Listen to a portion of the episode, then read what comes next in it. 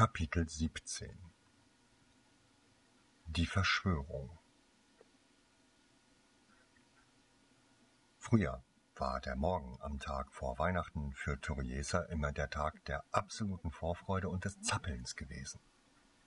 Heute schlurfte sie nur mit hängenden Schultern durch die grabesstille Schule. Seit gestern alle in die Weihnachtsferien gefahren waren, fühlte sie sich zwar deutlich freier als zuvor, schließlich musste sie nur noch Malfoy, Krabby und Goyle ausweichen, aber Weihnachtsstimmung kam bei ihr nicht auf. Woher auch? Sie schlurfte gerade einen Flur entlang und schwankte zwischen dem Besuch der Eulerei oder Hagrids Hütte, um das Gefühl der Einsamkeit zu verdrängen, als jemand sie anrief.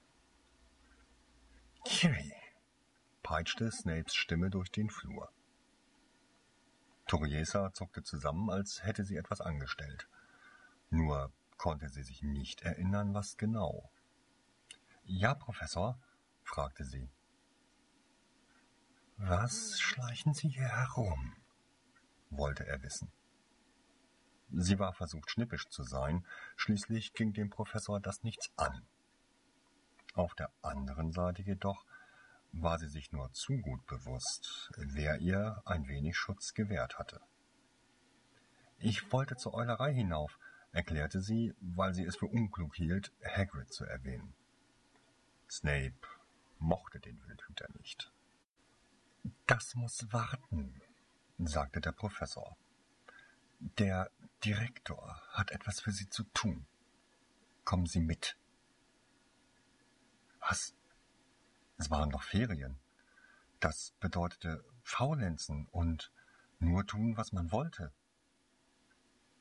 Naja, auf der anderen Seite war ihr eh langweilig, und so konnte sie wieder ein paar persönliche Punkte auf ihrer Goodwill-Tour machen.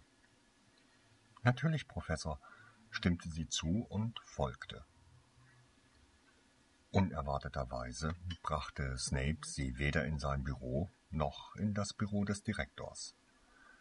Stattdessen ließ er sie aus dem Slytherin-Kerker ihren Mantel holen und führte sie raus vor das Schloss.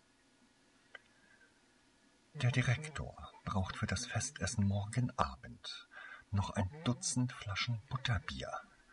Er möchte, dass Sie diese aus Hogsmeade holen. Madame Rosmerta in den drei Besen weiß Bescheid. Einfach der Straße folgen. Natürlich, Professor, sagte Toriesa, ging los und schluckte ihren Ärger herunter. Hogsmeade sollte sehr interessant sein, und Snape hatte ihr kein Zeitlimit gesetzt. Da konnte man schon mal Hauselfenarbeit für tun. Außerdem würde sie so das Dorf schon im ersten Jahr besuchen können und nicht erst im dritten. Im Endeffekt sollte sie Professor Dumbledore sogar dankbar für diese Gelegenheit sein. Also stapfte sie eine Stunde durch Schnee und Kälte, bis sie endlich die ersten Hütten des Dorfes erreichte. Hogsmeade sah im Schnee malerisch aus, und alle Häuser waren prachtvoll und vor allem magisch geschmückt. Hier gab es keinen Muggelschutz, keine Zurückhaltung. Man stellte alles geradezu aufreizend offen zur Schau. Turiesa beschloss, so lange hier zu bleiben, bis sie das alles auch im Dunkeln gesehen hatte. Trotzdem ging sie in die drei Besen. Natürlich erst, nachdem sie einmal die Dorfstraße rauf und runter marschiert war. Sie begegnete dabei vielen Zauberern und Hexen, die ihr alle fröhlich zulächelten. Eine kleine, uralte Hexe, die sich mit einem knorrigen Stock mühsam einen Weg bahnte, drückte Toriesa sogar einen riesigen Lutscher in die Hand. Gemeinerweise klebte man an diesem immer mit der Zunge fest, sofern man mehr als drei Sekunden ohne Unterbrechung daran lutschte. Um sich lösen zu können, musste man die Zunge für einige Sekunden in der Winterkälte kühlen, was sicherlich ziemlich bescheuert aussah. Trotzdem hörte sie nicht auf, die köstlich schmeckende Süßigkeit zu reduzieren. Fasziniert schaute sie sich alle Schaufenster an und bedauerte sehr, dass Professor Snape ihr keinen Tipp gegeben hatte, wohin es gehen würde. Sie hätte dein Geld mitgenommen und es sicher auch ausgegeben. Sie hatte zwar nicht mehr viel, aber ein klein wenig hätte sie sich selbst schon beschenken können. Nach einer Stunde des Herumstromerns ging sie dann endlich in die drei Besen. Schließlich war ihr auch ein wenig kalt geworden. Also betrat sie die Kneipe und wurde sofort von einer angenehmen Wärme empfangen. Da bald Mittagszeit war, waren auch einige Gäste anwesend und ein verführerischer Duft nach Wildbraten lag in der Luft. Seifenblasen in den unterschiedlichsten Farben schwebten unter der Decke und verbreiteten ein buntes, schummriges Licht. Toriesa kümmerte sich nicht viel um die Leute, sondern ging gleich zu der Frau hinter der Theke. Entschuldigung, Madame, sprach sie die Bedienung an. Professor Dumbledore schickt mich. Ich soll zwölf Flaschen Butterbier abholen. Die Frau schaute ungnädig zu ihr herunter. Du bist spät, sagte sie vorwurfsvoll. Toriesa zuckte mit den Schultern. Mir wurde gesagt, ich soll heute die Flaschen abholen, nicht so schnell wie möglich, erklärte Toriesa schnippisch. Na dann wird es dich nicht stören, noch etwas zu warten, erwiderte die Frau in ähnlichem Ton. Setz dich am besten dahin. Sie deutete auf einen Tisch, der halb von einem Tannenbaum verdeckt wurde. Wunderbar, kommentierte Toriesa und ließ absichtlich offen, was sie meinte. Sie schlenderte zu dem Baum, um ihn herum, und Überraschung schallte es ihr entgegen. Eine der blauen Seifenblasen über ihr platzte, und von einem Moment zum anderen war ihr Kopf klatschnass von lauwarmem Wasser. Samuel, schimpfte eine ihr bekannte weibliche Stimme. Eine männliche Stimme lachte herzhaft. Toriesa hatte vor Schreck die Augen geschlossen und stand wie vom Donner gerührt mitten im Raum, die Schultern nach oben gezogen. Das Wasser kühlte schnell ab und lief kalt ihren Rücken hinunter. Sikare, sagte die weibliche Stimme, und Toriesa fühlte, wie Haar und Kleidung wieder trockneten. Sie öffnete ihre Augen und erblickte das, was sie nicht für möglich gehalten hatte. Großmutter, Großvater, schrie Toriesa fast vor Freude und rannte auf ihre Großeltern zu. Ihre Großmutter hatte einige Probleme nicht umzufallen, so heftig umarmte Toriesa die kleine Frau. Aber ihr habt doch gesagt, ihr hättet keine Zeit, stammelte sie. Hatten wir auch nicht, aber durch Zufall haben wir jetzt zwei Tage. Und die sind nur für dich. Zwei Tage? fragte Toriesa und wusste nicht, ob sie sich freuen oder enttäuscht sein sollte. Besser als gar nichts, polterte Großvater Samuel Keary. Er war das genaue Gegenteil von Großmutter Caitlin Keary. Groß, von kräftiger Statur und einem bartlosen Gesicht, aus dem schalkhaft zwei schwarze Augen blitzten. Er stiftete Toriesa immer zu Unmengen Unsinn an und stand dann immer ganz betreten, aber heimlich grinsend neben ihr und ließ Großmutter Standpauke wie ein Schuljunge über sich ergehen. Und die Großeltern Holt kommen abends auch vorbei, versüßte Großmutter ihr noch die zwei Tage. Aber ich weiß gar nicht, ob ich morgen auch hierher darf, wandte Toriesa ein. Natürlich wirst du morgen nicht vom Schloss herkommen müssen, wehrte Großmutter ab. Du bleibst die Nacht über hier. Diese blöde Butterbier-Idee war nur eine Spielerei deines alten Großvaters. Wer ist hier alt? grinste ihr Großvater schelmisch und hob Toriesa energisch auf einen der hohen Stühle. Mache ich einen schwachen Eindruck auf dich, Toriesa? Natürlich nicht, Opa, grinste nun auch Toriesa. Opa, wenn ich dieses Wort schon höre, beschwerte sich ihr Großvater. Da ist man noch nicht einmal fünfzig und schon muss man sich so beschimpfen lassen. Was kann ich dafür, wenn meine Eltern und ihr euch so beeilt haben? lachte Toriesa. Und so fröhlich ging es den ganzen restlichen Tag weiter. Zunächst gab es ein Essen, das selbst die Speisen in Hogwarts zu Halloween in den Schatten stellte. Die Bedienung, eine Frau namens Madame Rosmerta, war jetzt deutlich freundlicher und beteuerte, sie wäre gezwungen gewesen, sich Abweisen zu geben. Nach dem reichhaltigen Mahl gingen sie spazieren. Hand in Hand mit ihren Großeltern schlenderte sie noch einmal durch Hogsmeade, nur dass sie diesmal auch in die Läden konnte und ein paar Kleinigkeiten kaufen durfte. Heimlich steckte ihr dabei ihr Großvater einige Stinkbomben und Feuerwerkskörper zu. An der heulenden Hütte verbrachten sie die meiste Zeit.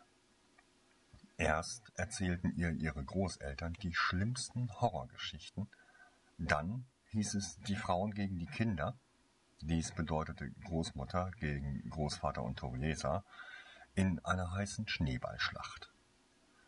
Zunächst schienen die Kinder die Oberhand zu behalten, doch in die Defensive gedrängt zog ihre Großmutter den Zauberstab und hüllte ihre beiden Angreifer in einen Wirbelsturm aus Schnee. Als sie dann am Abend wieder in die drei Besen gingen, wurden sie von zwei weiteren Personen erwartet. Da seid ihr ja endlich, begrüßte sie Toriesas Großvater Aaron Holt. Er war lang, hager, zwanzig Jahre älter als die Großeltern Kiri und immer etwas steif in seiner Art. Dementsprechend unangenehm war es ihm auch umarmt zu werden, was Toriesa natürlich wusste, weshalb sie ihm feierlich nur die Hand schüttelte. Bei Großmutter Katrin Holt musste sie sich nicht so zurückhalten. Die, wie Großvater Aaron, sehr große und hagere Frau liebte herzliche Umarmungen, was ihrem Mann ständig ein süß-säuerliches Lächeln entlockte. Relativ zur Herzlichkeit der Curie-Familie musste Toriesa aber zugeben, dass ihr die reservierte Ernsthaftigkeit ihrer Holtabstammung weniger zusagte. Nichtsdestotrotz liebte sie diese Seite der Familie genauso. Sie waren nur anders und man hatte weniger zu lachen. Dafür wurde man aber etwas mehr wie ein Erwachsener behandelt, was manchmal gut und manchmal schlecht war. Das Abendessen erwies sich dann noch vergnüglicher als das Mittagessen. Dankbarerweise wurde Toriesa aus dem Gespräch herausgehalten. Sie hatte eh nichts zu der lustigen Stimmung beizutragen. Dafür durfte sie genießen, wie sich ihre Großeltern ironisch fetzten. Um ehrlich zu sein, verwirrte sie das etwas. Ihre beiden Großelternpaare waren sonst immer sehr distanziert auf Familienfeiern, vor allem zueinander. Seltsamerweise hatte Toriesa jedoch den Eindruck, dass dies hier nur die Fortsetzung eines schon ewig währenden Kampfes war. Je länger es dauerte, desto misstrauischer wurde sie. Irgendwann, es war schon recht spät, die meisten Gäste waren gegangen, und der Redestrom ihrer Großeltern war noch immer nicht am Versiegen, hielt sie es nicht mehr aus. Darf ich eine ernste Frage stellen? fragte sie stirnrunzelnd dazwischen. Ihr Ton ließ alle vier Erwachsenen sofort verstummen. Neugierig schauten sie Toriesa an. Nur zu, ermunterte Großmutter Caitlin sie. Toriesa schluckte schwer. Warum seid ihr heute so anders? fragte sie leise und sah sich dann gezwungen, schnell etwas hinzuzufügen. Bitte nicht falsch verstehen. Ich mach euch so sehr. Aber lügt ihr heute für mich? Oder habt ihr mich früher belogen? So, Jetzt war es raus, was sie den Abend beschäftigte, aber auch noch nicht ganz. Und dann der Brief, fügte sie hinzu und ihre Stimme versagte. Ihre Großeltern schauten zuerst sie nachdenklich an, dann sich gegenseitig, und schließlich ergriff Großmutter Caitlin den Zauberstab machte eine höchst komplizierte Bewegung und murmelte einen langen Spruch. Erst dann ergriff sie das Wort. Ist dir früher schon aufgefallen, dass wir dich anders behandeln, wenn wir mit dir allein sind? fragte die Frau. Toriesa nickte. Hast du dir bis heute je darüber Gedanken gemacht? wurde sie weiter gefragt. Diesmal schüttelte sie nach kurzem Nachdenken den Kopf. Und was ist jetzt deine Vermutung? Meine gesamte Familie hat mich bisher angelogen, formulierte sie leise. Das stimmt, stimmte Großmutter Caitlin nüchtern zu. Doch nicht ohne Grund. Und der wäre? fragte Toriesa. Hast du mit Professor Flitwick über deine Eltern gesprochen? Toriesa fand es nicht sonderlich nett, dass ihre Frage ignoriert wurde, aber sie kannte ihre Großmutter gut genug, um zu wissen, dieser Punkt würde noch zur Sprache kommen. Ja, antwortete sie. Er hat mir viel erzählt. Du kannst alles davon glauben. Er würde dich nicht anlügen. Warum sagt er mir aber die Wahrheit und nicht meine Familie? Nun, wärst du gern ohne deine Großeltern aufgewachsen? Um nichts in der Welt, sagte sie sofort und voller Überzeugung. Die Zeit bei ihren Großeltern hatte immer zu ihren schönsten Erlebnissen gezählt. Kannst du uns dann nicht einfach vertrauen? bat die Großmutter. Nein, entgegnete sie. Ich will die nächste Überraschung von euch hören, nicht von jemand Fremden. Wieder schauten sich ihre Großeltern an. Außer Großvater Aaron nickten alle. Nun, Professor Flitwick ist nicht unbedingt ein Fremder sagte Großmutter Caitlin mit traurigem Lächeln. Er ist dein Pate. Er ist mein was? stieß sie laut hervor.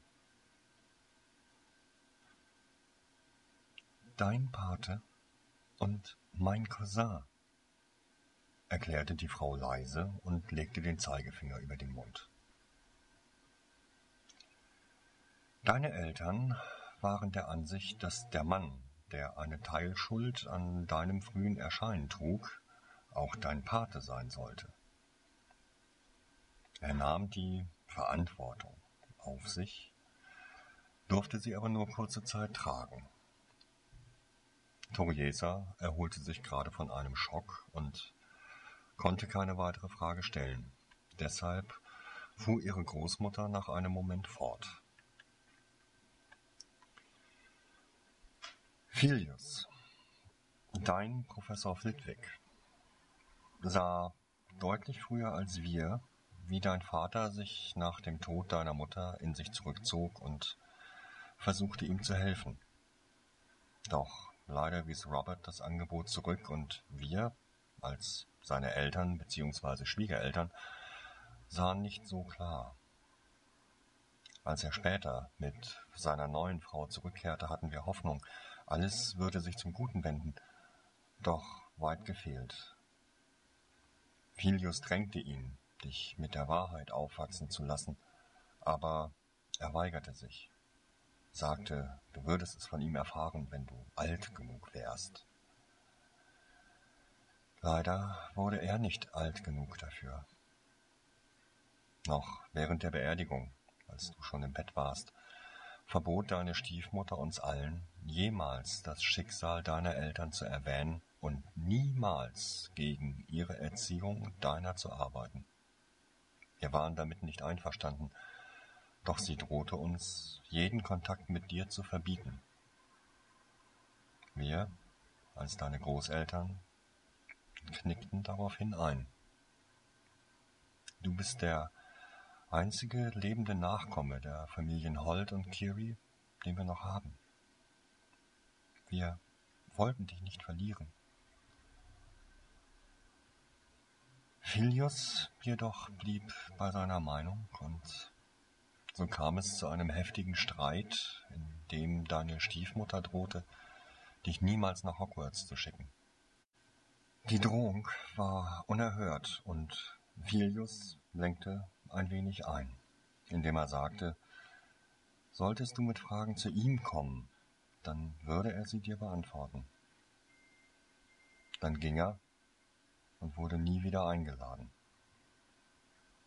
Ich weiß jedoch, dass er dir immer zum Geburtstag und zu Weihnachten Karten und Geschenke schickte, nur dass die dich niemals erreichten. Unangenehme Erinnerungen kamen in Turiesa hoch. Verhöre ihrer Stiefmutter über das, was ihre Großeltern ihr alles während der Ferien erzählt hatten.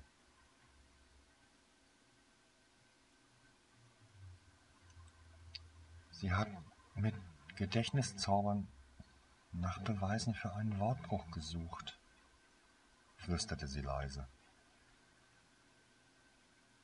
Das ahnten wir, aber ich schätze, das hat sie in den letzten Jahren nicht mehr gemacht, oder? Das stimmt auch. Das liegt einfach daran, dass wir in den Augen deiner Stiefmutter ihr immer ähnlicher geworden sind und selbst untereinander uneins.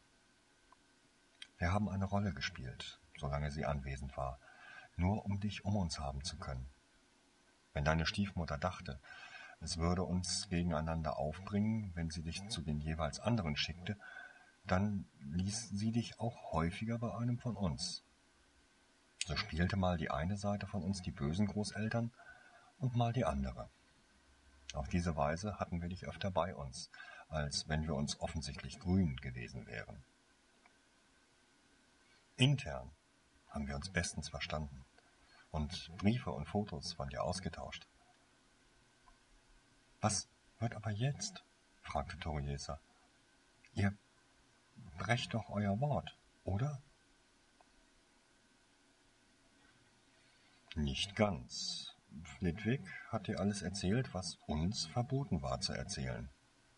Außerdem haben sich deine Stiefeltern von dir losgesagt. Auch wenn es nur ein Brief war, um dich zu demütigen und zu disziplinieren. Sie hat es offiziell gemacht, also ist es eine Tatsache. Und deshalb wollen wir vier versuchen, dich zu uns zu holen. Ihr wollt was? fuhr sie zusammen und wusste nicht, ob sie Angst haben oder sich freuen sollte. Wir wollen dich zu uns holen, was aber nicht einfach sein wird, denn noch ist sie offiziell deine Mutter.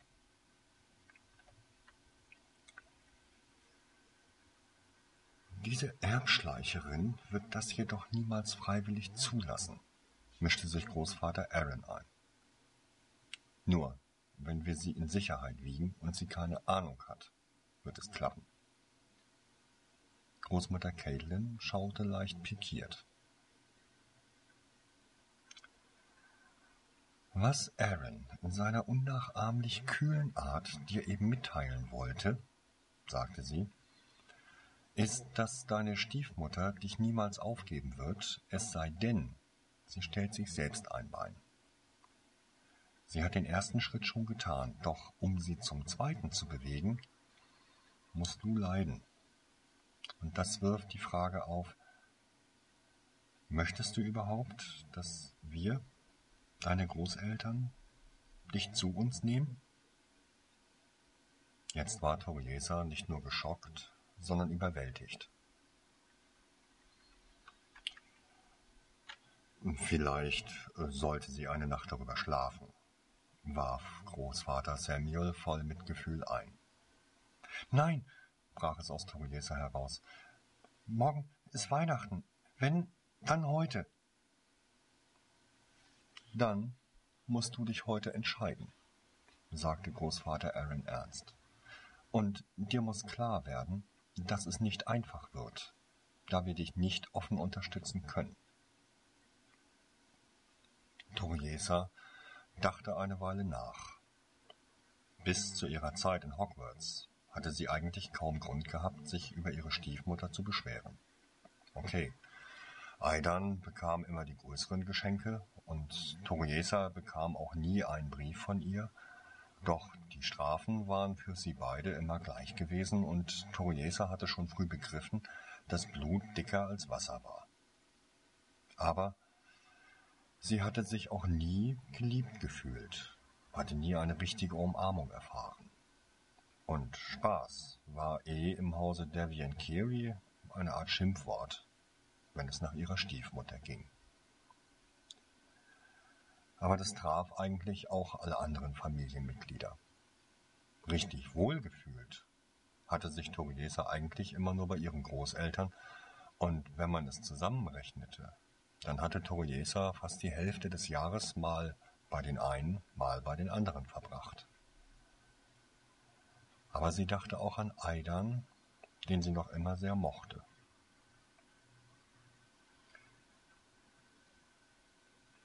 Ich möchte zu euch, sagte sie, nachdem sie sicher zehn Minuten lang gegrübelt hatte. Gut, freute sich Großvater Aaron und die anderen strahlten plötzlich. Aber wie soll das gehen? fragte Toriesa. Das ließ das vierfache Lächeln etwas einfrieren. Das klingt jetzt sicher hart, aber Du musst deine Stiefmutter so sehr gegen dich aufbringen, dass sie keinerlei Unterstützung für dich leistet, ergriff Großmutter Caitlin wieder das Wort. Sie darf dir nicht helfen, nicht schreiben, kein Zugticket bezahlen und vor allem nicht die Schulgebühren. Ins Juristische übersetzt, sie muss dich und deine Erziehung vernachlässigen. Wenn wir dann diese Pflichten aus Sorge um dich übernehmen, dann haben wir so gut wie gewonnen. Das wird jedoch nur funktionieren, solange deine Mutter glaubt, du hättest keinerlei Unterstützung in der Familie und wir würden dich genauso verurteilen wie sie. Das bedeutet, du müsstest auch von uns einiges ertragen. Das wäre? fragte Toriesa besorgt. Im schlimmsten Fall Heuler, mindestens aber Briefe, in denen wir dich auffordern, dich mit deinen Stiefeltern zu versöhnen. Leider müssen wir alle Versuche recht öffentlich ablaufen lassen, damit niemand uns vorwerfen kann, wir hätten dich gegen deine Stiefeltern beeinflusst. Du verstehst? Durchaus, bestätigte Toriesa ernst. Möchtest du es trotzdem versuchen? Ja. Du bist sehr mutig, aber du musst auch sehr verschwiegen und verschlagen sein. Verschlagenheit hat mir bisher nur Ärger gemacht, gab sie zu bedenken. Es kommt nur darauf an, für was man sie einsetzt, erklärte Großmutter Katrin lächelnd. Aber ich denke, Toriesa gehört jetzt ins Bett. Wenn ihr erlaubt, bringe ich sie in ihr Zimmer. Ihr könnt ja noch hier Pläne schmieden. Unsere stille Katrin hat wie immer recht, stimmte Großvater Samuel mit einem Blick auf die Taschenuhr zu. Gute Nacht, junge Dame. Morgen gibt es Geschenke.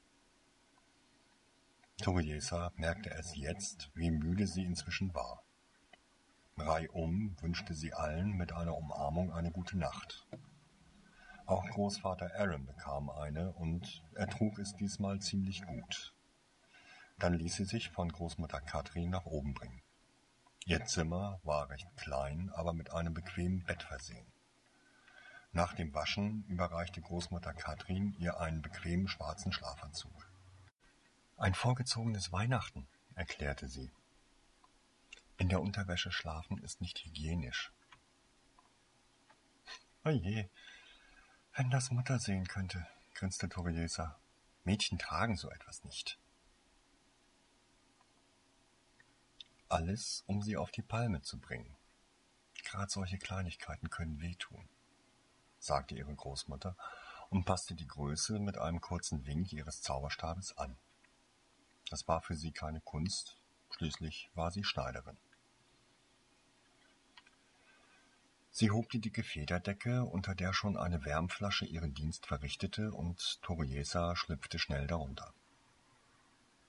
So, und jetzt schlaf schnell und lass die dunklen Gedanken woanders. Morgen ist Weihnachten und wunderbare Geschenke erwarten dich. Großmutter Katrin wollte aufstehen, doch Toriesa hielt sie an der Hand fest. Warum nannte Großvater meine Stiefmutter eine Erbschleicherin? fragte sie. Ach, das hat nichts zu bedeuten. Bei deiner richtigen Mutter sagte er das auch. Nur da hat sich das sofort nach der Hochzeit gelegt. Und sie war sein Liebling hoch zehn. Und bei meiner Stiefmutter nicht? Nein. Sie hatten einen schlechten Start und danach wurde es noch schlimmer. Nett zu ihr zu sein, hat ihn mehr als einmal seine gesamte Beherrschung gekostet. Er ist recht aufbrausend, manchmal. Ich habe das Gefühl, in einen Krieg geraten zu sein, gestand Toriesa leise. Eigentlich will ich, dass sich alle vertragen und ich mich nicht entscheiden muss. Das Leben ist nicht einfach und wenn du Angst hast, dann brauchst du dich nicht schämen. Ich mag Aidan, als wäre er mein richtiger Bruder, gestand sie. Aber er steht nicht zu dir wie ein richtiger Bruder sagte Großmutter Katrin traurig.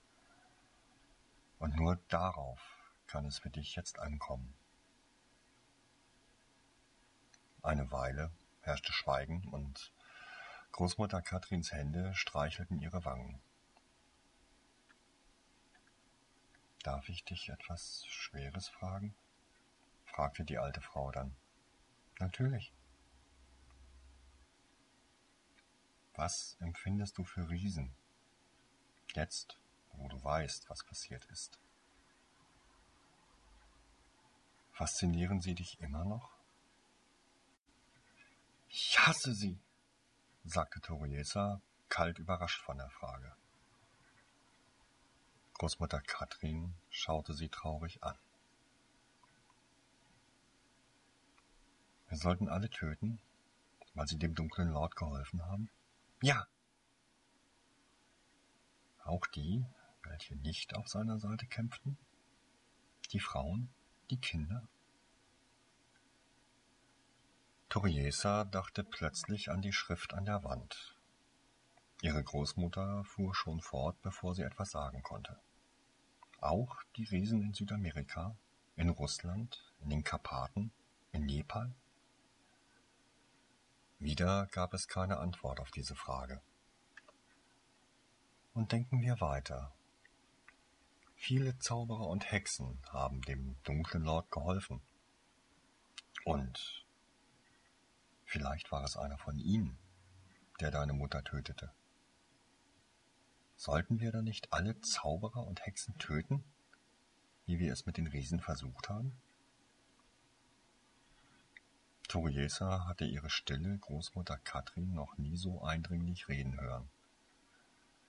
Es schien ihr unheimlich wichtig zu sein und ihre Logik war so brutal klar.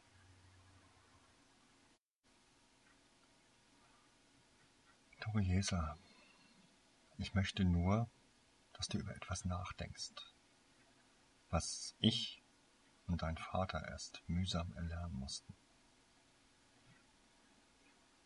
Verallgemeinerung macht dich blind für die Wahrheit. Wer blind ist, trifft selten den Richtigen.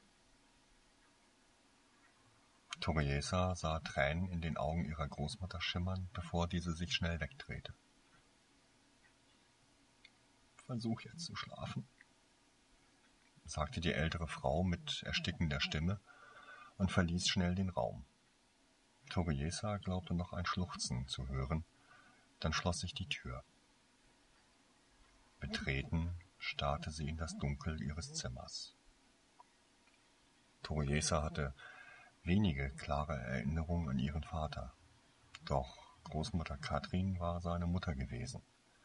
Wie hart musste es sie getroffen haben, ihren Sohn zu überleben, und wie schwer musste es für sie gewesen sein, nicht alle Riesen zu hassen. War es möglich, dass für Riesen das Gleiche galt, wie sie es inzwischen für Muggel empfand? Muggel waren Menschen ohne Zauberkraft. Waren Riesen zu groß geratene dumme Menschen mit Zauberkraft? Und konnte man dumme Menschen nicht leichter manipulieren? Sie selbst hatte so oft Eidern zu verrückten Sachen angestiftet, weil er meist nicht gemerkt hatte, wie sie ihn ausnutzte. So grübelte sie, bis die Erschöpfung sie in den Schlaf zog. Doch selbst hier fand sie keine Ruhe. In ihren Träumen jagte sie Riesen und wurde selbst von einem Schatten gejagt, der sie zum Töten zu überreden versuchte. Sie war auf der Suche nach dem Riesen, der ihre Eltern getötet hatte. Aber immer, wenn sie kurz davor war, diesen zu töten, verwandelte er sich in einen ihrer Großeltern, in ein Kind oder in den einzigen Muckel, den sie kannte.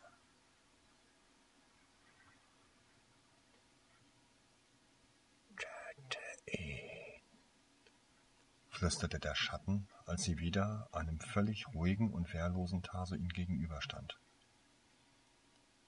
Nein, sagte sie zum wiederholten Mal. Du bist eine Slytherin.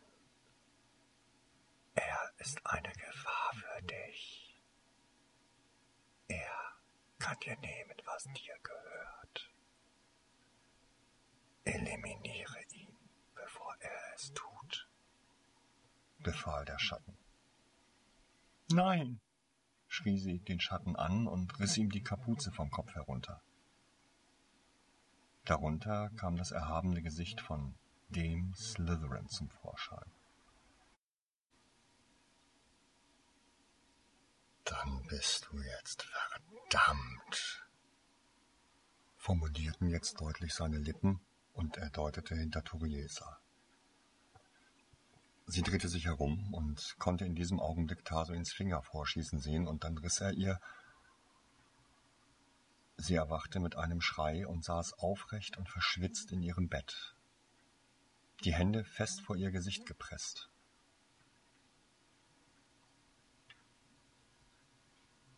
Willkommen in meiner Welt, hörte sie die traurige Stimme des Muggeljungen flüstern.